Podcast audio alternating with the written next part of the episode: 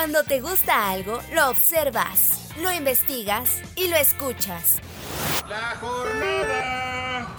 Así es Adicción CDMX, el podcast donde recorres la ciudad y visitas los museos. Con Edwin Ramos. Amigos de Adicción CDMX, soy Edwin Ramos y en esta ocasión en entrevista nos acompaña Anik Pérez, dramaturga de la obra Pedro y Tamara, de la que platicaremos a continuación. Bienvenida a estos micrófonos, Anik. ¿Cómo estás? Hola, muy bien, muy emocionada, muchas gracias. ¿Cómo fue que surgió la idea de presentar Pedro y Tamara? Un poco cuando empezó el encierro. Queríamos dar funciones. En realidad todo empezó pensando en hacer funciones virtuales y luego afortunadamente ya se están abriendo bastantes más espacios, entonces no será necesaria la virtualidad. Pero fue un poco para salir de que nuestra cabeza saliera del encierro, básicamente, y para poder compartir una historia entrañable de esas historias viejitas que contaban las abuelas cuando por lo menos yo era niña. No sé ahora las abuelas si cuenten historias así.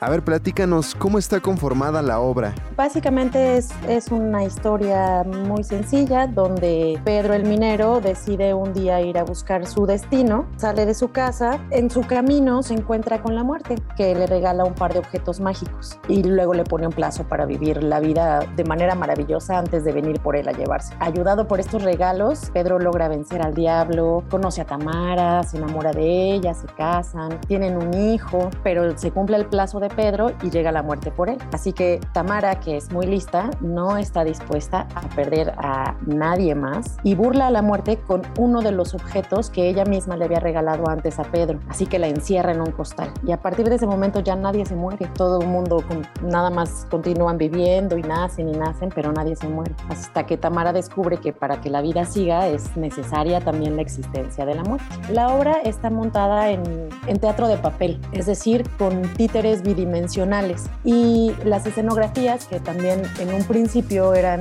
bidimensionales, decidimos no ponerlas como tradicionalmente en el teatro de papel, sino proyectarlas en una pantalla también tenemos música en vivo, como que nos echamos un clavado y comenzamos a jugar y a divertirnos todo el equipo. Anik, invítanos cuándo y dónde podemos ver Pedro y Tamara. Pedro y Tamara estrena este sábado 26 de febrero a la una y media de la tarde en el Foro de las Artes del Centro Nacional de las Artes. Y estaremos sábados y domingos en el mismo horario, o sea, una y media, hasta el 20 de marzo. Es para toda la familia, pero pues dirigida especialmente a los pequeños. Pueden, bueno, en el programa de mano dice a partir de seis años o a partir de cinco, no me acuerdo, pero pueden ir más chiquitos. Esto lo digo sin temor a equivocarme porque yo tengo una hija un poco más pequeña y siempre está muy atenta de los ensayos y así. Oye, Nick, y compártenos las vías de contacto para seguir su trabajo. Nos pueden encontrar en Facebook y el Instagram de la compañía de teatro Los Bocanegra. En los dos aparece como Los Bocanegra Teatro, tanto en Facebook como en Instagram. También las chicas de Bien Chicles están haciendo difusión en redes, así que también en Bien en arroba bien chicles en Facebook y en Instagram y pues por supuesto en las personales en mi Facebook que es Anik Pérez. Anik Pérez, dramaturga de la obra Pedro y Tamara, te agradecemos tu tiempo para platicarnos de este proyecto. Muchísimas, muchísimas gracias y ojalá puedan acompañarnos. El teatro es un lugar seguro para todos. Soy Edwin Ramos y los espero en otro podcast con otro invitado aquí en Adicción CDMX. Hasta la próxima. Cuando te gusta algo, lo observas, lo investigas y lo escuchas. La jornada. Un pasajero debe permanecer a bordo. Así es Adicción CDMX, el podcast donde recorres la ciudad y visitas los museos. Con Edwin Ramos.